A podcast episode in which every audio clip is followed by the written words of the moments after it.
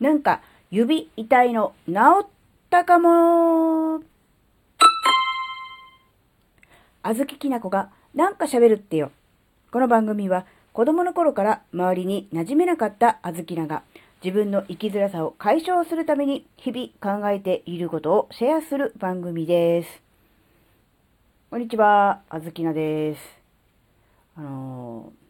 親指がね、特に右の親指の付け根がね、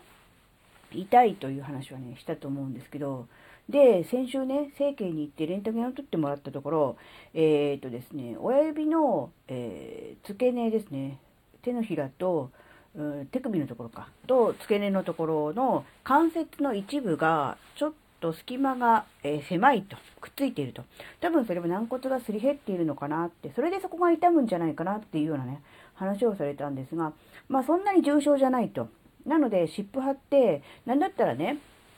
えーサポーターかなんかで、えー固定すれば、えーだんだん良くなるからね、っていう感じで、えそういうふうに言われて帰ってきたわけなんですよ。で、湿布も貼ってるし、で、サポーターもつけているわけなんですが、それでもやっぱりね、あのまあ、痛いっちゃ痛いんですよ。で、右のね、親指なので、なんだろう、日常生活、普通に生活してるだけでも、一切そこを動かさないとか使わないっていうこと、まず不可能じゃないですか。だって服を脱いだり着たり、あるいはご飯を食べたりね、箸を持ったりするんでも、やっぱ親指って使うじゃないですか。そのたんびに力入れますよね。そうするとやっぱり、こう、痛みが出たり、あるいはね、ちょっとした痺れが出たりっていうのはね、あるので、まあそういうもんなのかなって思って、まあこれから先、随分と長い期間にはなるけれども、痛みと、えー共に生きていく。付き合っていかなきゃいけない、そういう感じなのかなっていうふうにはちょっと思ってたんですが、まあでもね、えーまあ、レントゲン取ってもらって、見てもらって、そこまでひどくないということが分かりましたので、まあ痛みがあったとしても、まあ痛いぐらいならしょうがないかなと思って、まあ、うん、ま気にはなりながらね、サポーターを巻いたままですが、えー家事をしてたわけです。で、やっぱこう、家事っていうと、やっぱこう、ね、指先大事じゃないですか。包丁持ったりとかね、するとやっぱりどうしても親指に力を入れなきゃならないっていう、そういうことがあるんでね、こういろいろでも気にしながらでも普段通りに家事をしてたわけですよ。そうしたらですね、何かの表紙に、コキとかね、うんゴキみたいな、なんだろうな、なんかそういう、ちょっとしたこう、乾燥の、痛い部分の関節に何かこう、刺激が加わったような気がして、あ、なんだろうと思ったんですよ。別に痛かったわけじゃないんですけど、なんかコキみたいな、ポキみたいな感じになって、で、それをね、あれなんだろうと思って、その時からですね、あの痛みがほぼなくなりました。だからもしかするとですね、軽い脱臼みたいな形になっていたのが、使っているうちに、たまたま偶然元に戻った、はまったのかなってていう、そういう感じです。あの、今までのように何もしなくてもズキズキ痛いとか、力をが痛くて入れられない。例えばこう、瓶の蓋みたいなのをこう上げる、あの、開けるときに、こう、力を入れてひねるじゃないですか。そういう時は本当にね、ピリッと本当に鋭い痛みが走ったんですが、全くそういうことはないですね。もちろんね、その痛い関節の部分をちょっとこう触ってあげれば、それなりに、ああ、ここが痛かったのねという名残みたいなものを感じますが、触った瞬間にピクッとしてね、こう、飛び上がるような痛みみたいなのもあったんですが、一切ないですね。なくなりましたね。だからもしかすると、あの、なんだろう。ね、関節がちょっとずれていた、ね、脱臼しかけていたものが戻に戻っただけかもしれないし、たまたま今何か、うん別の要因で、えー痛みを感じてないだけで、また元にぶり返す可能性もないわけではないので、油断はできないんですが、あのーたかがサポーターって思ってたんですよ。別に手術でね、悪いところをこう直すわけではないで、ただ単にサポーターで固定するわけですよ。で、しかもその固定するって言ったって、その悪い幹部をピンポイントで分かってる、まあ、お医者さんなりがね、するんじゃなくて、市販のね、売っている、あのーサポーターをただ単に手にはめるという、たったそれだけのことですよ。そんなんで、あと湿布貼って、そんなんで良くなるわけないじゃんってちょっと思ってたんですよ。で、それでもまあ、関節がね、こう、動きが制限されれば、その分、あの痛みそのものは、えー感じる頻度は減るのかなと思ったので、つけてたんですが、あの、サポーター、侮れない。もうサポーター様々って言うとなんかサッカーファンかなみたいな感じで雰囲気で、そっちのサポーターじゃなくて、あの、固定器具の方ですけど、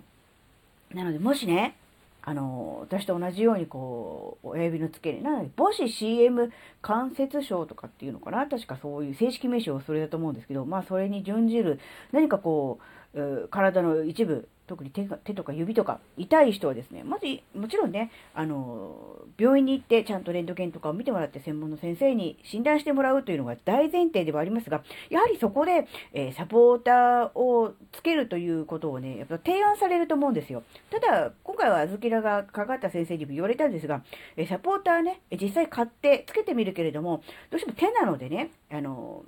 特に中高年の女性に多いんですよ、この指の痛みみたいなのは。なので、炊事をするときに濡れてしまうと。まあそうですよね。なので、えー、そういう時に外して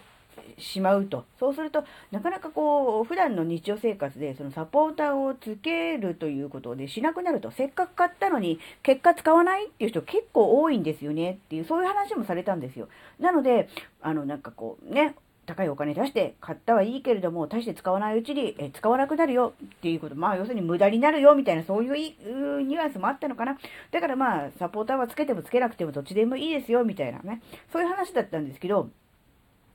あの、もしそういう、どうせ水地で濡れちゃって使わなくなるから、あの、サポーター買っても無駄だよなって思っちゃうことね、あの、寝るとき、寝てる時だけでも全然違うと思うんですよ。あんまりこう窮屈でガチって固まっちゃうものは逆にその痺れを感じたり、あるいはこうね、窮屈で寝づらいっていうのもあると思うので、ある程度こう、なんだろう、ゆったりしたものとか、そんなに大掛かりでね、手全体を覆うものとかじゃない方がいいと思うんですが、ただ、こう、睡眠中ですね、寝てる間に、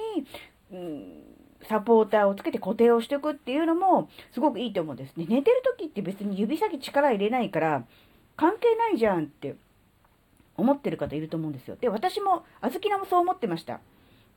だから、寝てる時にやるのあんま意味ないんじゃ、ないんじゃないかなって思ってたんですけど、あの、あずきなの場合は、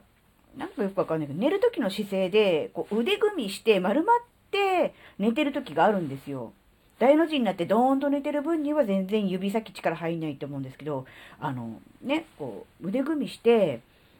こう、なんだろう、親指がこう、なんていうの、反対側の腕の二の腕で、こう、体とあの間に挟まって、グッと押さえつけられてみたいなことあって、そうすると、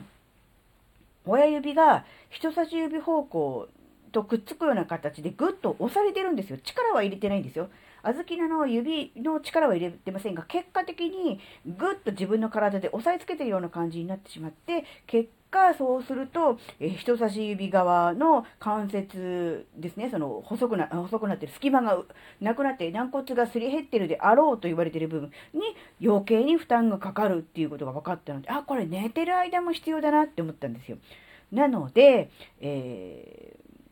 ね、お医者さんに行って、サポーターという手段がありますよって言われた場合は、なるべくサポーターは、えー、購入してつけた方がいいと思います。で、日中はなかなかこう仕事中とかはね、できないし、で、帰ってきてからも数字するからなかなかつける時間がないよ、買ったはいいけどっていう場合は、寝る時間、寝てる時間につけることを、を考えてもいいです。なので、うん、サイズ的にもね、あんまりこう、キッチキチとかピチピチのものよりかは、ある程度寝るときにつけることを考えて、余裕のあるサイズのものをお求めいただいた方がいいかもしれないということですね。はい、えー、まあ、あくまでこう、サンプル1ですし、うーん、たまたま偶然、うまくいったっていうだけの話なのでね、間違ってもあの、昔、昭和の、子供たちが突き指した時に指引っ張ってこう直したじゃないですか。ああいう感じで、その脱臼であろう部分をの伸ばしてこう戻そうとするのは絶対にやめてください。あの、なんだろう、剣あるじゃないですか。アキレス腱とかの腱が、あの、断裂したり痛めたりとか伸びたりとかっていう可能性もあるので、そういう感じの、えー、なんだ治療法とか戻し方っていうのはもうそれは絶対にやらないでください。それよりもサポーターできちんと固定して、えー、夜寝てる間だけでも、うん、自分の体のね、うん、重みとかでこう負荷がかからないようにしてあげるっていうことを少しずつでも繰り返していくうちにだんだんと、えー、痛みが良くなっていくっていうその可能性がありますのでそこにかけるというのがねいいんじゃないかなというふうにそういうふうに思ったっていう話です。なのでまあ、どうか、あの何をやってもうまくいかないとか、病院行って治療はしてもらったけど、見てもらったけれども、うん、痛みは、